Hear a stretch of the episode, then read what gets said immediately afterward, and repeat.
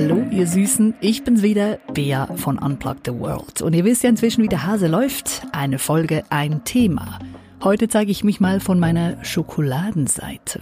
Ich habe nämlich wieder ein paar nette Geschichten und Fakten aus den Tiefen des Internets ausgegraben. So erfährst du zum Beispiel, wie Winston Churchill beinahe mit Schokolade ermordet wurde weshalb Schokolade dein Sexleben verbessern kann und wie dank Schokolade die Mikrowelle erfunden wurde. Es gibt also heute eine große Portion Schokolade, kompakt verpackt in einer Podcast-Folge und das alles garantiert kalorienfrei.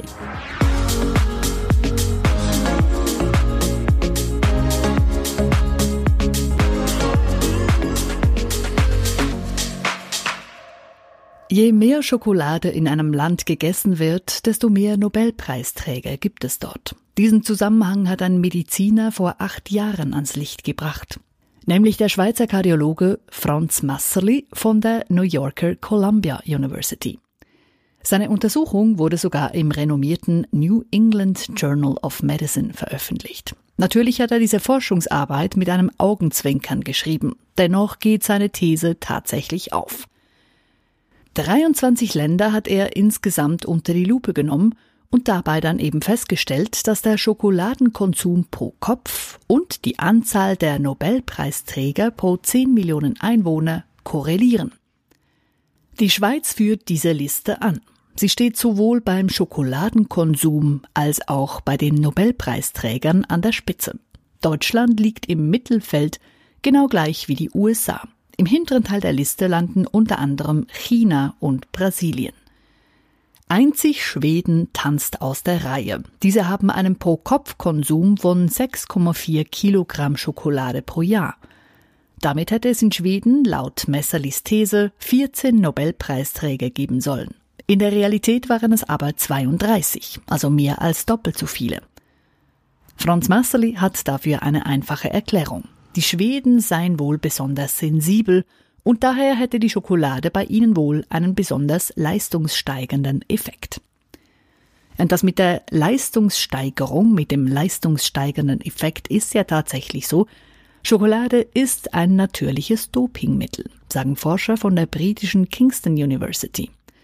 Allerdings spielt es eine große Rolle, welche Sorte von Schokolade gegessen wird. Die Leistung steigern kann nämlich nur dunkle Schokolade. Und wie haben sie das rausgefunden? Ganz einfach. Die Forscher haben eine Studie gemacht mit 16 Radsportlern. Acht von ihnen erhielten weiße Schokolade, die anderen acht erhielten dunkle Schokolade. Anschließend wurden während dem Training ihre Werte und ihre Sauerstoffaufnahme gemessen. Nach zwei Wochen wurde gewechselt. Diejenigen, welche vorher jeweils dunkle Schokolade erhielten, wurden jetzt mit weißer Schokolade gefüttert. Jene, die vorher weiße Schokolade erhielten, bekamen jetzt dunkle Schokolade. Und es zeigte sich, dass immer jene Sportler, die vor dem Training dunkle Schokolade gegessen hatten, besser abschnitten und leistungsstärker waren. Die Forscher erklärten diese Leistungssteigerung mit den Inhaltsstoffen der Schokolade.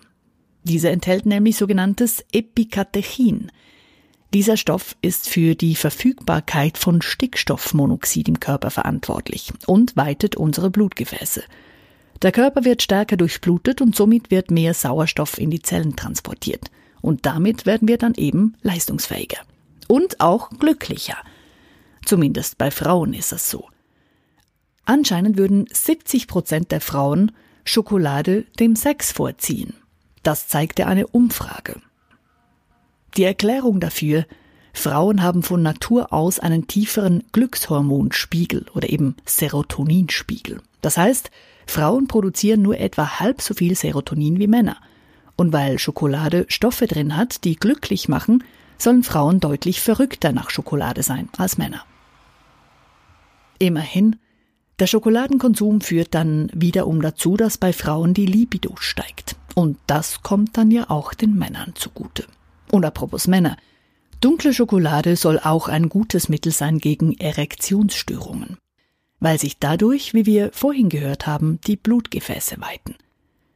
So richtig schlüpfrig wird's mit der Idee einer US-amerikanischen Seite, schreibt vivani.de.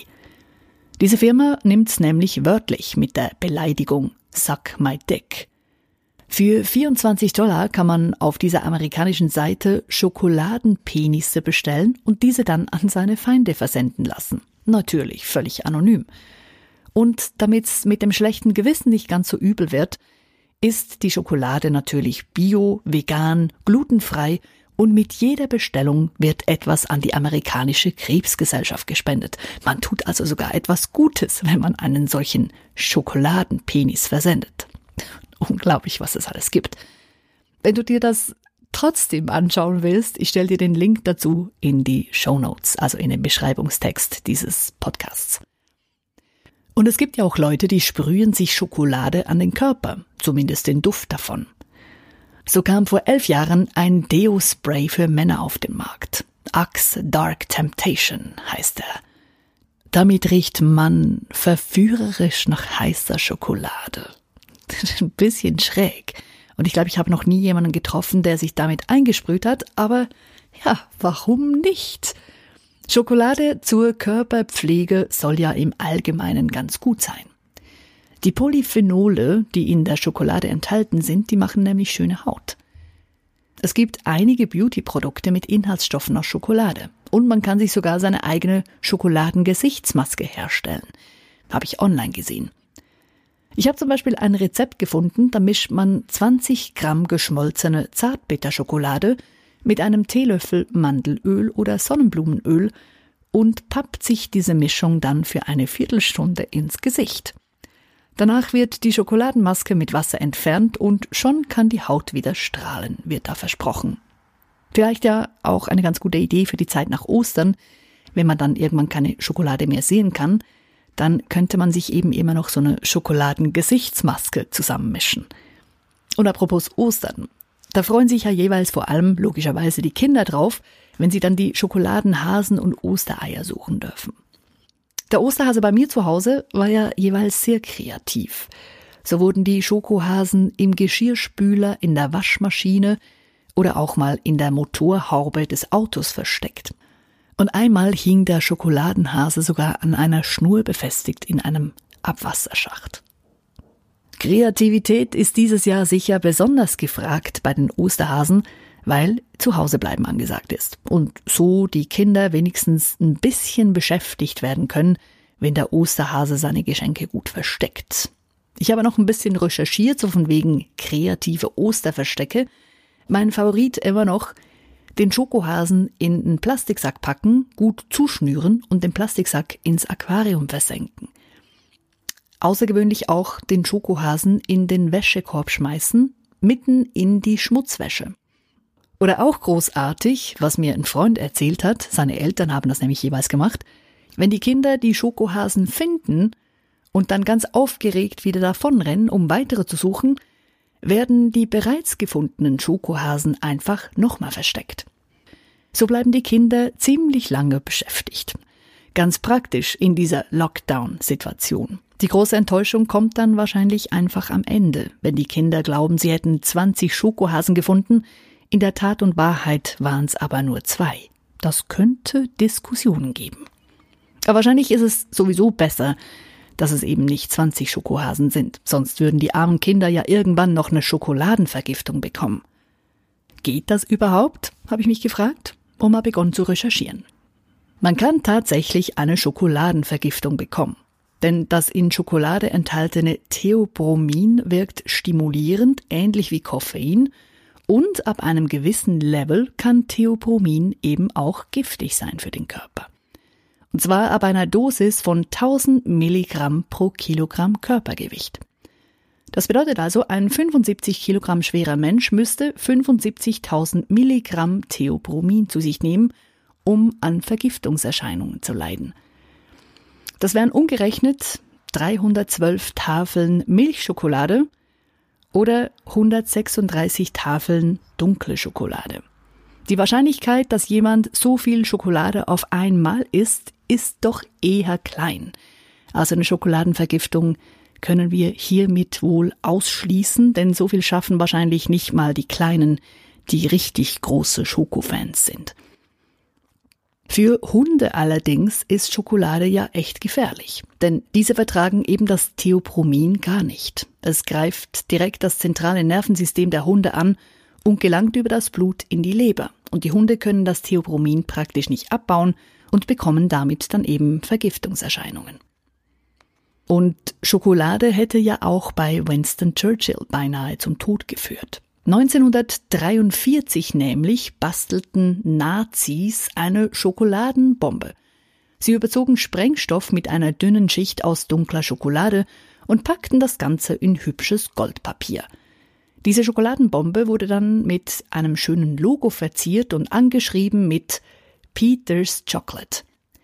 So sollten diese Schokobomben dann zusammen mit anderen Luxusartikeln in Churchills Speisekammer gebracht werden. Glücklicherweise kamen aber britische Spione der explosiven Schokolade auf die Schliche, bevor jemand zu Schaden kam. So konnte das Attentat verhindert werden.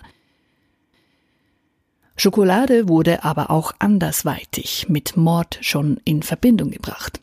1960 flimmerte Alfred Hitchcocks Film Psycho über die Leinwand. Eine der bekanntesten Szenen der Filmgeschichte ist der brutale Mord in der Dusche – eine Frau wird während des Duschens niedergestochen und man sieht das Blut vermischt mit Wasser abfließen. Nachdem diese Szene über die Leinwand flimmerte, trauten sich viele Frauen für Wochen nicht mehr duschen zu gehen. Dabei war das Blut nichts anderes als Schokoladensauce. Das konnte man im Schwarz-Weiß-Film aber natürlich nicht erkennen.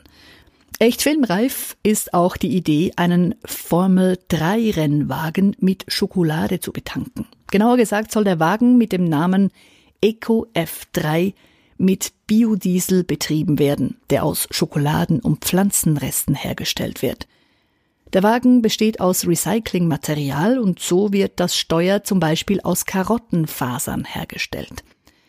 Entwickelt wurde dieser Wagen von der University of Warwick und es ist der erste wirklich grüne Motorsportwagen, der doch immerhin 200 Stundenkilometer auf die Rennbahn bringt.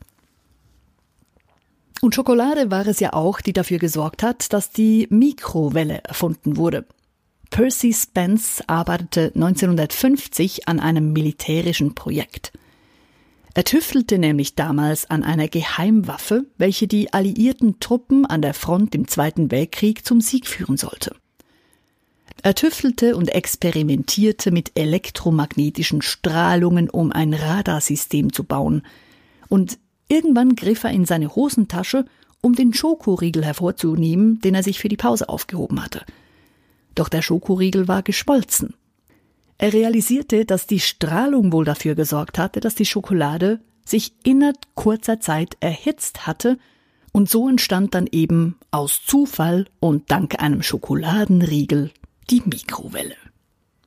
Besser, schneller, weiter, nicht nur auf der Erde, sondern auch im Weltall ist Schokolade vorne mit dabei. Astronauten haben nämlich auf ihren Weltraummissionen regelmäßig Schokolade dabei. Und zwar nicht irgendeine, sondern M&M's.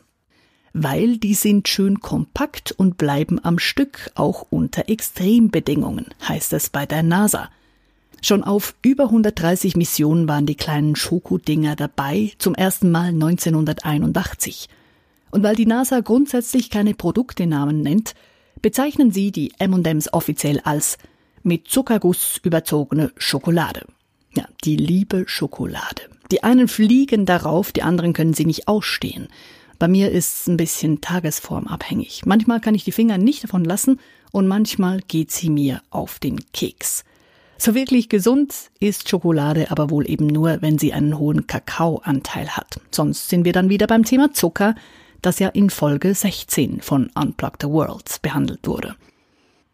Möglichst dunkle Schokolade soll es also sein. Doch diese sorgt nicht bei allen für Begeisterung. Ich habe dazu zum Schluss noch ein ganz kurzes Video, das ich wirklich großartig finde.